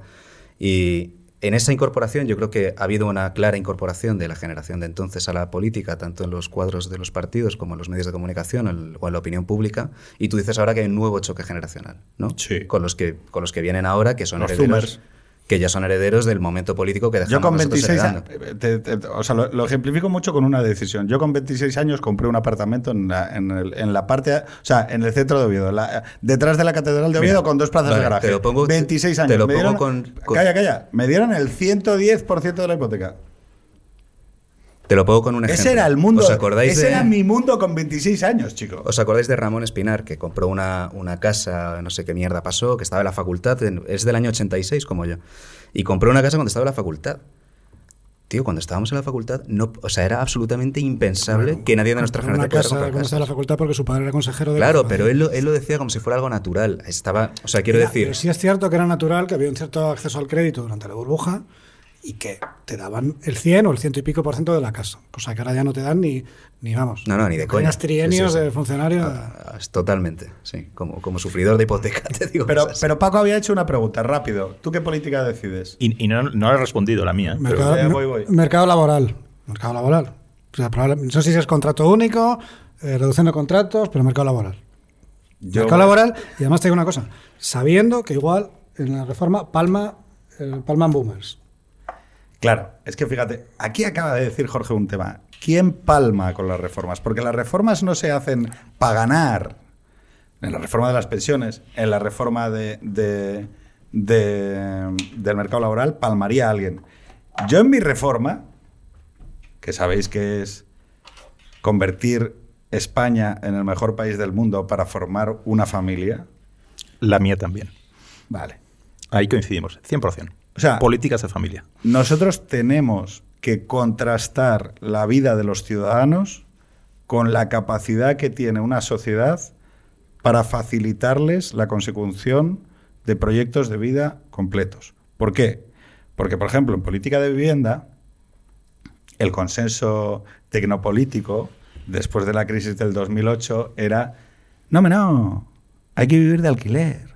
¿Por qué? Porque la media de Europa es que la gente tiene que vivir mucho más de alquiler.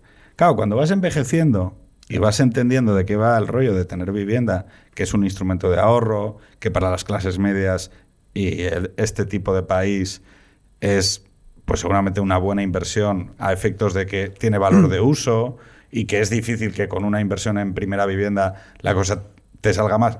Si tienes dos o tres igual es un desastre, pero con la primera es una buena inversión. Digo desde mi óptica, ¿eh?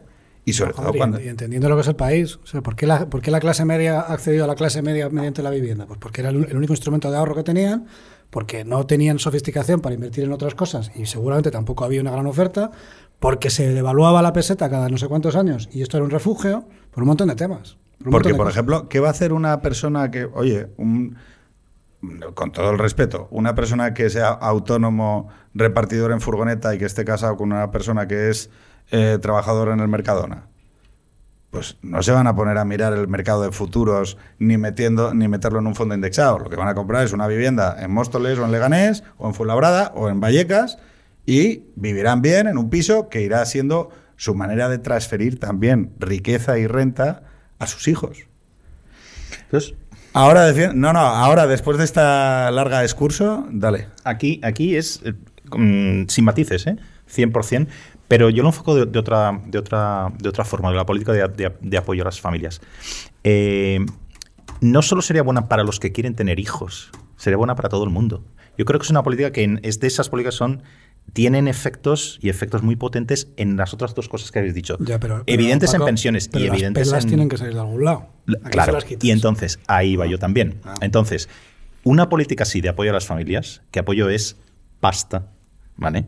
Eso no puede salir del mercado. Por definición, una política así, sí, puedes tener un- seguros casi de todo, casi, no de todo, en el mercado, pero esta concretamente solo puede salir de un apoyo público. O sea, ahí sí es, yo creo que se debería abrir un, un debate que no duraría mucho porque yo creo que hay una gran mayoría que estaría a favor de tener, ya que hablamos de Dinamarca, tanto que habla en cada página el 2050 de Dinamarca, ¿Queremos copiar lo que tiene Dinamarca? Bueno, copiar es difícil porque esa política de, apoyo a las familias depende de muchas otras, lo que estábamos diciendo, ¿no? De muchas otras instituciones. Pero ¿qué pasa en este país con un coste de guarderías, con, un, con una vida donde ya no tienes a las familias cerca que te puedan cuidar los hijos, ¿no? O sea, ¿qué pasa con la gente que vive en las ciudades? Eh, ¿Qué pasa si tienes el debate de la brecha salarial de género? Es un debate falso. La única brecha salarial de género es si, te- si una mujer se quiere dedicar a trabajar. La brecha a- de maternidad. Claro, es una brecha de maternidad. Eso es lo que. Eso es exactamente lo Cata, que. me cata. O sea, sí, señor. O sea, yo, eh, es que estos están ado- adoctrinados. Me han escuchado tanto. O sea, gracias. No, Paco, no, no, dale. pero es que Dale, esto hay, dale, dale, hay estoy estudios, hay estoy estudios, eh, vamos, para dar y tomar en Eso, esto. se han hecho papers. Se han hecho papers. Se han hecho muchos papers y estos sí que y estos también. Estos papers sí molan. Vale, pues ¿No? ¿qui- ¿quieres que te diga una cosa? ¿Quieres que te diga cuál es para mí el mayor fraude intelectual al que he asistido y, y que eh, es verdad que cometí un error al utilizar y culpabilizar al divorcio, ¿vale? Eh, porque en el programa anterior eh, yo dije, dije que... ¿Is, había- this Pedro recogiendo cable? no, no, no. O sea, afirmo todo lo que he dicho. Lo que pasa es que es que yo quería afianzar la idea de que el problema son que como el Estado no apoya nada la maternidad, en el momento en el que una madre pierde el modelo de unidad familiar convencional, es que lo paradójico es que la gente se quedó con lo que no era importante, que es, a ver, vivimos en un país, en una sociedad que apoya tan poco la maternidad, que en el momento en el que la madre, que es quien normalmente se acaba quedando con los hijos, pierde el apoyo del otro progenitor, sea del género que sea, el 50% se van al umbral de la pobreza y a la vulnerabilidad social. Claro, ¿Qué te, la- dice, ¿Qué te dice eso? Lo que te dice es que dejamos a las madres solas. La segundo, la brecha... también, eh, la- la- el, el incremento de pobreza infantil cuando se da una de esas situaciones es, es vamos, como un cohete. Está estudiadísimo. Pero, Solo hay ahora, que ir a pero ahora hay un, ya está. ahora hay un alto comisionado, entonces ya no pasa nada. Ya ves. Vean, la, la- la brecha de maternidad. Guau, cuando yo digo, oye, esto de, esto de que la brecha de maternidad la llamemos brecha de género y digamos que es responsabilidad del género de la persona, es un poco raro, ¿no? O sea, y de repente veo que, no, no, estamos reduciendo la brecha de género. Y digo, hostia, pero si el efecto composición es que la brecha de género es brecha de maternidad, coño, la reducción de la brecha de género que se distribuye como brecha de género entre todas las mujeres, sean madres o no, a ver si la vamos a estar consiguiendo en base a que nazcan menos niños. ¿Esto lo entendemos? Es decir, yo soy anumérico, ¿eh? O sea, suspendía nueve, suspendía física y química, suspendía matemáticas, suspendía tal. Oye, ¿la peña es consciente de que la tan famosa reducción de la brecha género de los últimos 20 años lo que está reflejando es que el factor esencial que explica la reducción de la brecha es que nacen menos niños? Vamos a ponerlo al revés. Eh, hay un, los estudios estos que salen cada año eh, sobre también Naciones Unidas hay montones, ¿no? Hay también de la Comisión Europea, etcétera, eh, de sobre brecha de género, el cómo se llame en cada en cada caso, ¿no? ¿Quiénes son los países eh, que salen con una menor brecha de género en esos rankings? Los países nórdicos. ¿Por qué salen? Por las políticas de apoyo a la familia. Si esos países tú quitas las políticas de apoyo a la maternidad, caen al final. Porque por lo demás, un país como, de nuevo, por usar siempre el mismo ejemplo, Dinamarca es un país que tiene un mercado eh, laboral mucho menos regulado, mucho más flexible, está regulado, pero es mucho más flexible, hay casi un despido libre.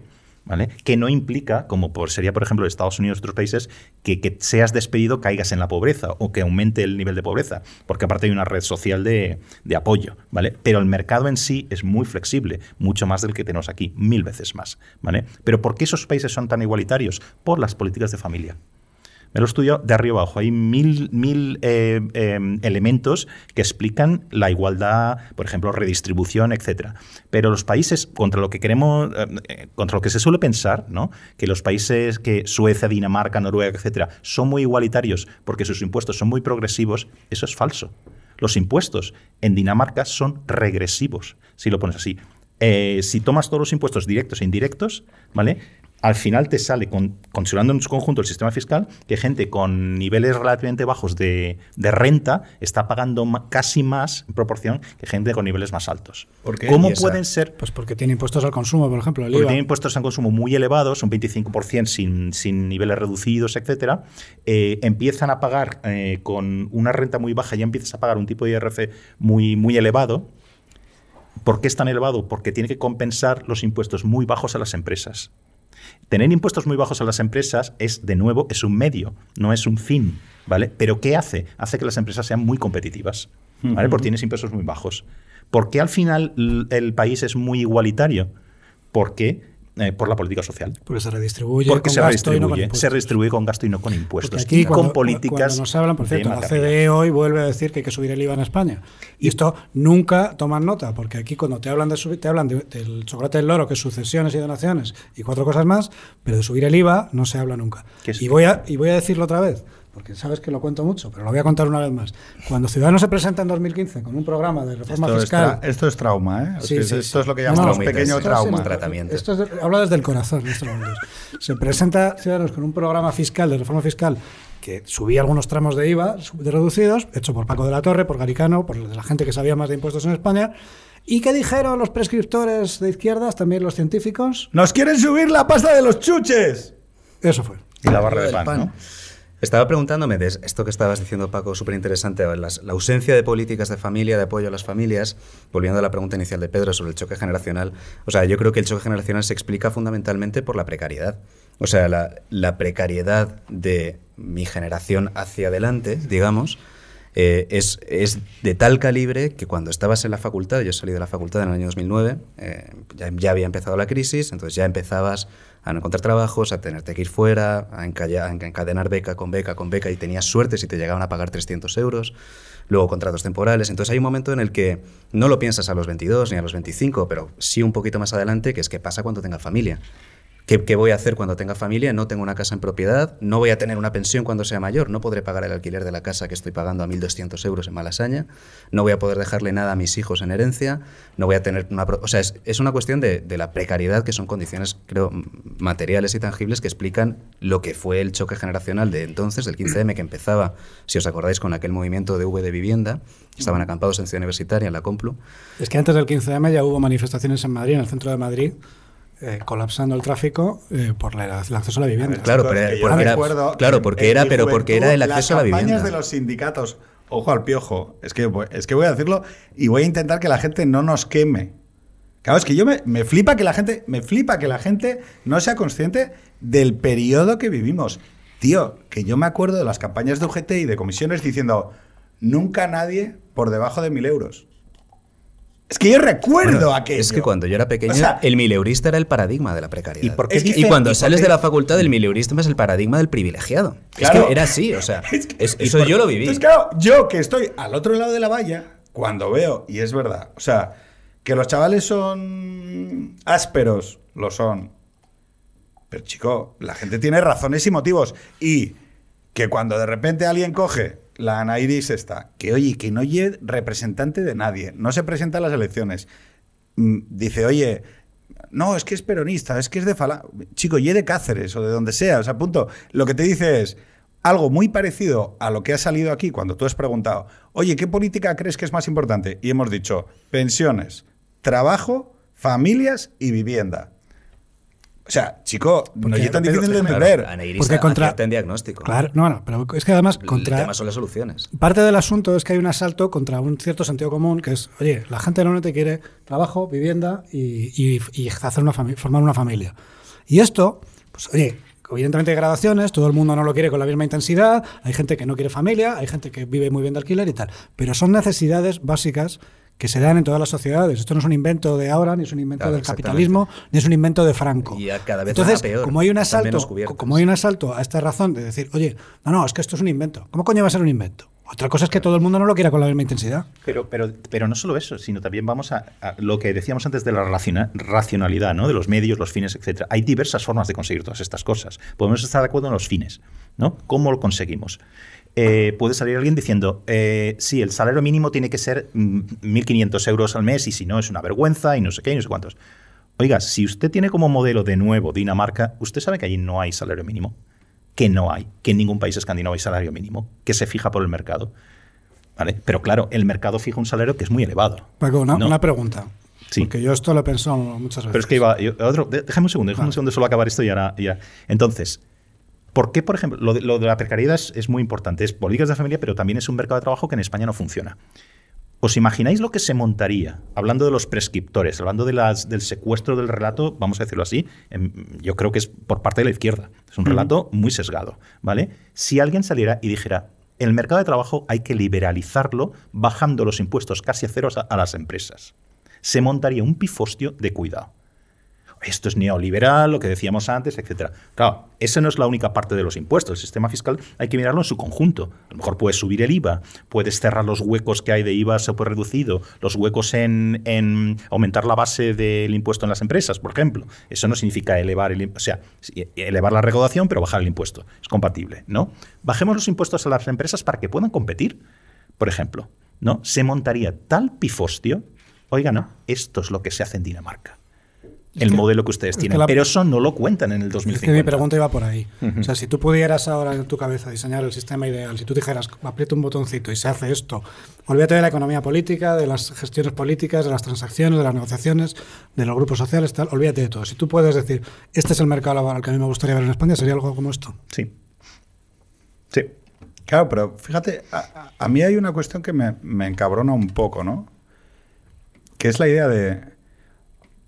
Somos súper listos, ¿no? Quiero decir, tenemos gente que sabe y que dice, no, esto... Yo es que tengo la sensación de que el sistema fiscal y el mercado laboral español, que es proteccionista, lo es por buenas razones. Es decir, nuestro modelo de relaciones laborales, y yo tengo sospechas fundadas de por, por la misma razón- por la misma manera por la que nuestra función pública tiene una estructura muy determinada. ¿Por qué? Porque nuestro pasado nos dice que aquí el que intenta ganar, intenta ganar con todo. Winner take it all. Es decir, las dos reformas políticas que, que han sido estables a lo largo del tiempo en España han sido bien porque Cánovas, bien porque Torcuato entendieron que había que acudir a un sistema de reparto que estabilizara el sistema, ¿no? Hoy en España, y lo, digo, estamos ante una pretensión política de eh, ocupación de todos los espacios, de prescripción cultural dura, de hegemonía eh, cultural en la academia, incluso en la economía también. Entonces, yo creo que hay una, razona- hay una razonable desconfianza entre trabajador y empresario. Hay una razonable desconfianza entre ciudadano y partido político. Hay una razonable desconfianza entre mm, la sociedad y los medios de comunicación. No somos una comunidad excesivamente bien trabada, también porque estamos en ausencia de una élite que pueda proponer esas reformas. ¿Cómo me voy a fiar yo de que llega aquí Paco y me dice, las empresas, impuestos a cero? Y claro, yo digo, joder, aquí alguien se lo va a llevar crudo, aquí alguien se lo va a llevar crudo, van a, y luego van a globalizar las empresas y van a llevarse las plantas a Corea. Porque nosotros tenemos esa mentalidad, pero no la tenemos porque seamos tontitos. La tenemos porque nuestra historia nos incorpora a esa, a, esa visión. Por ejemplo, yo veo hoy que eh, Peluquín Redondo dice España 2050, hay que crear una NASA española y digo, hostia, hostia, me están robando. Quiero decir, o sea, es que... eh, y, y- y luego pienso y digo, oye, pero un país del tamaño medio que tiene España tiene que tener satélites eh, tal. Y digo, pues igual sí, pero yo que lo ve, o sea, veo a Berredondo y digo, me están dangando. No sé si me explico. Esas sociedades como la que tú hablas de Dinamarca. Pero lo que tú estás diciendo es que es una sociedad con, con- con bajos niveles de confianza social. Y eso, es Eso lo que sí. ¿Y cuál es la, cuál es El característica principal? La característica principal de esas comunidades a las que muchas veces nos queremos emular no es ni, ni la presión impositiva, ni una determinada norma de derecho positivo, ni una determinada manera de regular el sistema de partidos, ni qué flujos poblacionales tienen. ¿Sabéis cuál es la característica esencial de esas comunidades? El capital social. Sí, y de hecho yo he Bueno, puesto- pero dilo, joder, he Paco, que- puesto- es que- es el creado un capi- no, pero silencio estoy, dramático para ello. estoy, no, pero si, si la cámara está recogiendo que estoy asintiendo, Eh, entonces, Dilo, no, dilo. pero yo, yo he puesto en alguna otra ocasión un, un ejemplo. También es verdad, todo eso es cierto, es que cierto, somos el país del y- lazarillo y siempre lo hemos sido. y es, y es lo principal. Y eso es por lo que yo decía Somos antes. Que las, tangones. que las, Nos que llevamos la- el papel higiénico de la oficina. Yo- yo no estoy imprimimos acuerdo que no con se las puede, cosas que no de- se puede entrar. Pero yo siempre ponía un. un- un- Imprimimos los trabajos del niño en No, la yo no estoy- impresora yo de la oficina. si- si me dejáis Somos- eh, somos eh, eh, un, ejemplo que, que- que ponía a veces, ¿no? A También somos un país muy, muy gregario y muy poco individualista. Y siempre lo hemos sido. ¿Vale? Que Esto puede lo, cuen- lo cambiar. cuenta Benito Arruñada siempre. Todas, Sí. todas las estadísticas siempre sale que somos los, el país que menos confía en el mercado y en los mecanismos de... De hecho, yo hablando con él precisamente en el programa, pues le, le ponía un ejemplo de algo que, que- que vi en su día, una encuesta, ¿vale? En el que preguntaban a los. Era una encuesta europea, no sé si era del Euro- Eurobarómetro o, qué era. Se preguntaba si usted pudiera. Dos, dos, eh, elija dos opciones, ¿no? Em, que usted eh, aumente su renta y. A ver cómo era. Aumente su renta y su vecino aumenta dos veces más, ¿vale? O sea, usted multiplica por 100 y, y su vecino por 200, ¿vale? O sea, usted va a estar el doble de bien de lo que está ahora. O otra opción es, yo me quedo como estoy, pero a mi vecino que le den, que baje su renta, o que nos quedemos todos igual. El único país de Europa donde salía a mi vecino que le den era España. Yo creo que después enseguida estaba Italia, pero era España. Lo o sea, eso dice mucho. Sí, dice mucho y es verdad que tenemos, tenemos grandes taras sociales, es verdad que somos gregarios, yo creo que tenemos una pulsión autoritaria dentro que para mí ha sido evidente con la pandemia, con la restricción de derechos fundamentales, acríticamente aceptada, más llevar mascarillas por las calles y tal, pero también es verdad que España es un país que tiene, tiene bastante capital social comparado con lo que podría ser. O sea, es un país donde es inconcebible sobornar a un funcionario, donde no, no se te pasa por la cabeza darle 50 euros a un guardia civil si te va a poner una multa de tráfico, donde no tienes que pagar para que te atiendan antes en el consultorio médico, en nuestro reverso tenebroso, que Sí, sería pero- Argentina, pero- que es un país como España, pero en América Sí, Latina, pero, pero fíjate, estas cosas pasan. Pero fíjate todos O sea, los ejemplos que, han puesto, que has puesto que tienen en común. ¿Quién interviene ahí?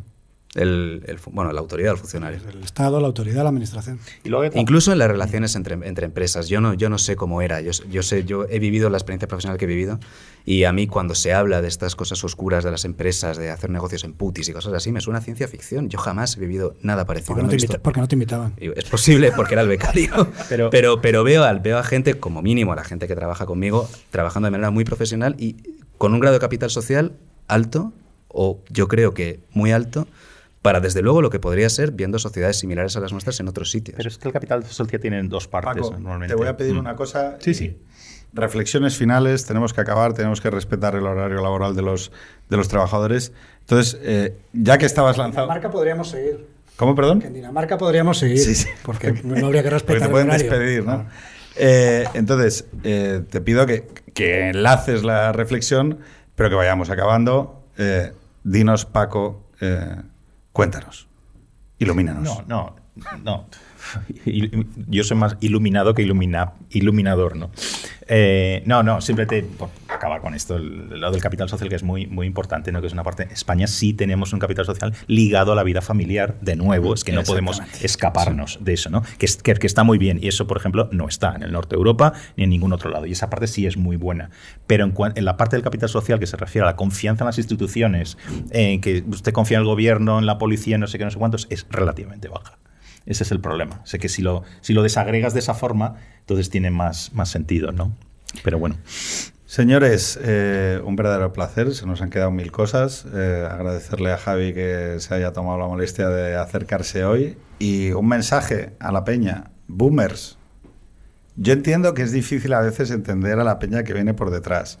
Y que tenemos la puta manía, yo el primero, de juzgarles. ¿Vale? Pero os pido un favor. Eh, son jóvenes. Hay o sea, descubrir las cosas por uno mismo tiene un valor infinito, ¿vale? Y dejar que la gente eh, aprenda en sus tiempos, entendiendo que todo el mundo tiene razones y motivos, es la mejor manera de entrar en un diálogo civilizado, aunque sea para discrepar. Nada más, muchas gracias a la mesa, nos vemos a la próxima y adeu. Hasta la semana que viene.